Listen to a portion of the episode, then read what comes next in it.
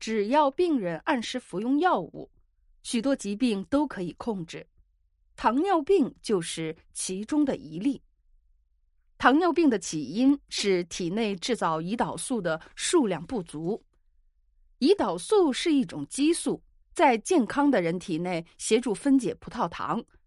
没有胰岛素，葡萄糖会积存至危险的程度，使人昏迷甚至死亡。为了防止这种现象，糖尿病人必须每天测量血内或尿内的葡萄糖浓度，注射适量的胰岛素以稳定血糖水平，这样才能过上正常的生活。如果测量做的不准确，或者是注射一次胰岛素就会出现问题。理想的解决办法是在人体内植入补给的胰岛素。如果葡萄糖浓度升高，适量的胰岛素即会进入血液。目前医学界所研究的这类设备叫做生物传感器或注射器，希望能够借此解决糖尿病人和许多其他病的问题。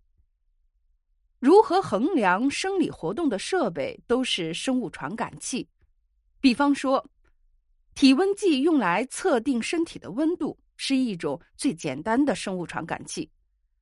测定早产婴儿和中风病人心搏率的心电图，发现心脏跳动情况不正常，就会发出警报。这是一种比较复杂的生物传感器。科学家在研究最先进的生物传感器，是一种化学生物传感器，用来测定血液中特殊的物质。密西根大学的科学家已经研制成了一种葡萄糖生物传感器。供糖尿病人使用，这种传感器形如胶囊药丸，植在静脉里，用细小的光学纤维连到体外。胶囊直径不到零点五毫米，病人不会感到任何的不舒服。光线射到光学纤维上，胶囊中的颜料也会随着血糖的多少发出不同的光。光的强度若产生变化。即表示血糖的浓度有了改变，这远比病人或者是医生用一般的测量方法来得更敏感。科学家不仅研制传感器，同时也在研究输注器。输注器是植在人体内的微型泵，如需要时将药物压送至需要的部位。一九八一年。新墨西哥大学开始进行胰岛素输注器的临床实验。输注器由微芯片的电路控制，电路由医生用小型手提无线电操控器操作。研究的目的就是制造一套闭合循环系统，由生物传感器测出危险，自动启动输注器注射药物，消除危险。医生只管进行例行的保养工作和更换植入的微型泵。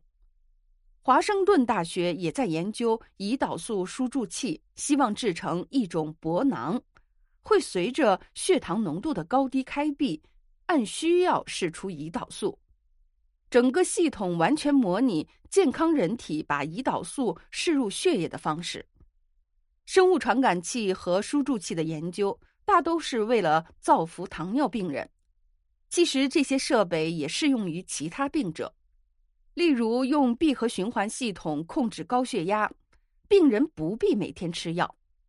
新技术也造福了癌症患者，输注器把适量的抗癌药物与止痛药物送到需要的部位，不但可以减少用药的剂量，而且减低目前许多患者所受的药物副作用的影响。生物传感器还有许多用途。例如，可以在怀孕早期测出有缺陷的基因，也可以在身体健康受损前及早发现很多疾病。看来，昼夜护理病人的体内医生并非天方夜谭，而是指日可待的医学突破。